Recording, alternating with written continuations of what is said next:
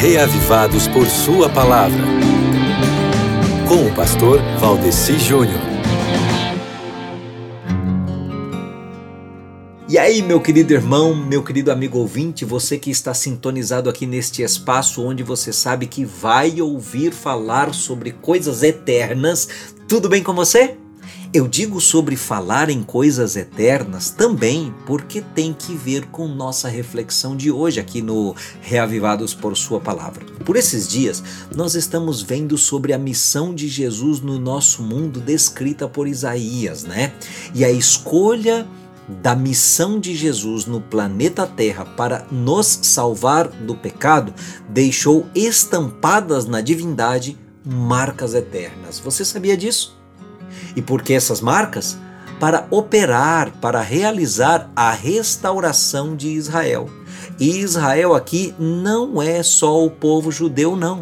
Israel aqui é todo aquele que se converte a Deus e se torna um filho da fé do pai Abraão.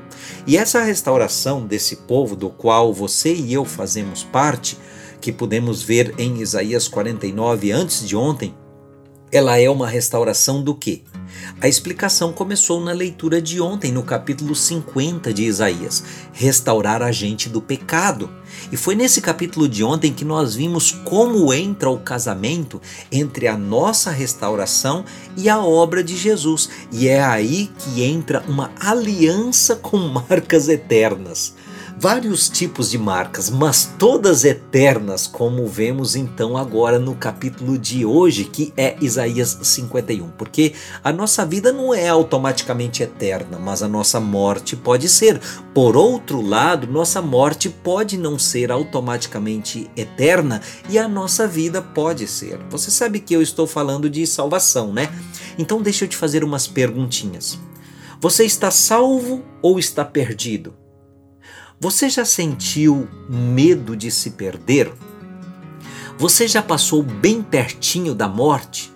Já sentiu a morte bem pertinho de você? Fuja desses temores lendo Isaías 51. O que Deus quer de eterno para você é a vida e não a morte. E é por isso que no capítulo de hoje ele tem uma palavra de conforto para você. Agora você pode escutar o Reavivados por Sua Palavra no Spotify e Deezer.